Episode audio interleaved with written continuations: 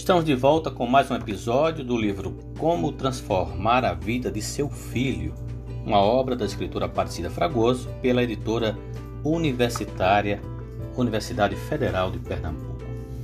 É preciso alguém qualificado para instruir e ajudar as crianças a seguirem uma rotina plena de direitos e deveres, explicando de forma clara todas as suas perguntas e dúvidas.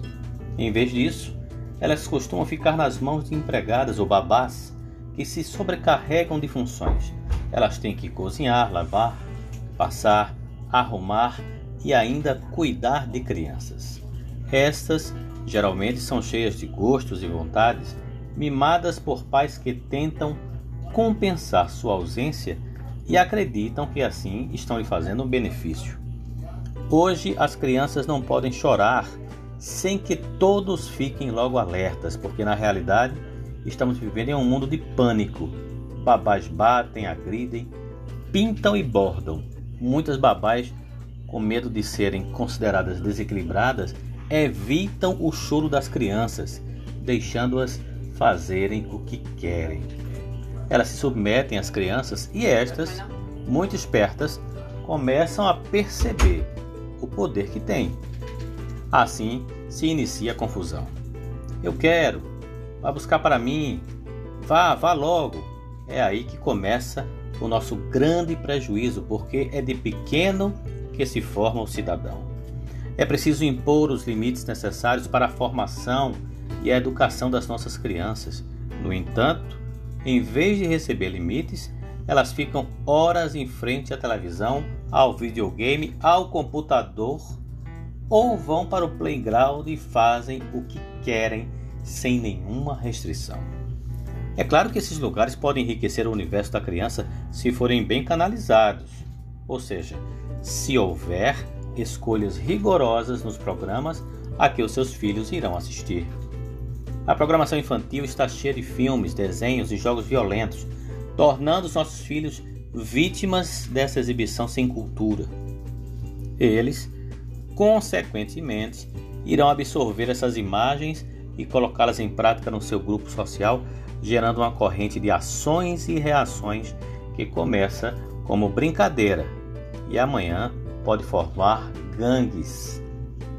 Observe o exemplo das crianças que assistem constantemente a esses filmes violentos, inclusive desenhos, passam a absorver o que vivenciam nesses programas e reproduzem isso em suas brincadeiras com seus amiguinhos, imitando e expressando o que viram, muitas vezes se machucando e machucando os outros. Isso é reflexo do que viram. Muitos pais ainda contribuem trazendo brinquedos que geram conflitos.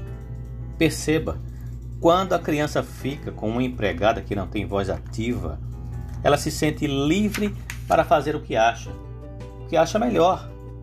Os pais ausentes, muitas vezes, chegam em casa com presentinhos que geram violência, como espadas e armas de brinquedo, e não notam que são pequenos gestos e atitudes que compõem o todo. E eu pergunto: o que será dessa criança amanhã? A imagem visual é absorvida pelo subconsciente e, consequentemente, refletida. Portanto, não podemos estimular a violência fornecendo brinquedos agressivos aos nossos filhos.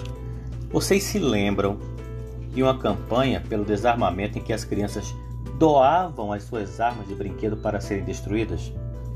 Essa campanha estava tentando conscientizar a população e chamar a atenção sobre o perigo que esses joguetes aparentemente inofensivos representam a violência. Pare, analise e reflita. Procure selecionar melhor os brinquedos de seus filhos. O nosso problema social é tão intenso que foi muito bem retratado no horário nobre da Rede Globo, na novela Mulheres Apaixonadas, quando foi ao ar um capítulo que parou o Brasil. O destaque foi para a cena de um tiroteio entre policiais e bandidos em pleno bairro elegante do Rio de Janeiro, que levou à morte um personagem e deixou alguns feridos. O mais grave é que a ficção se funde com a nossa atual realidade. Isso é triste e deprimente, pois inocentes morrem todos os dias nesses conflitos. E eu novamente pergunto: como podemos contribuir para o mundo melhor? Daqui a pouquinho nós voltamos com mais um podcast do livro Como Transformar a Vida de Seu Filho, uma obra de Aparecida Fragoso pela editora universitária da Universidade Federal de Pernambuco.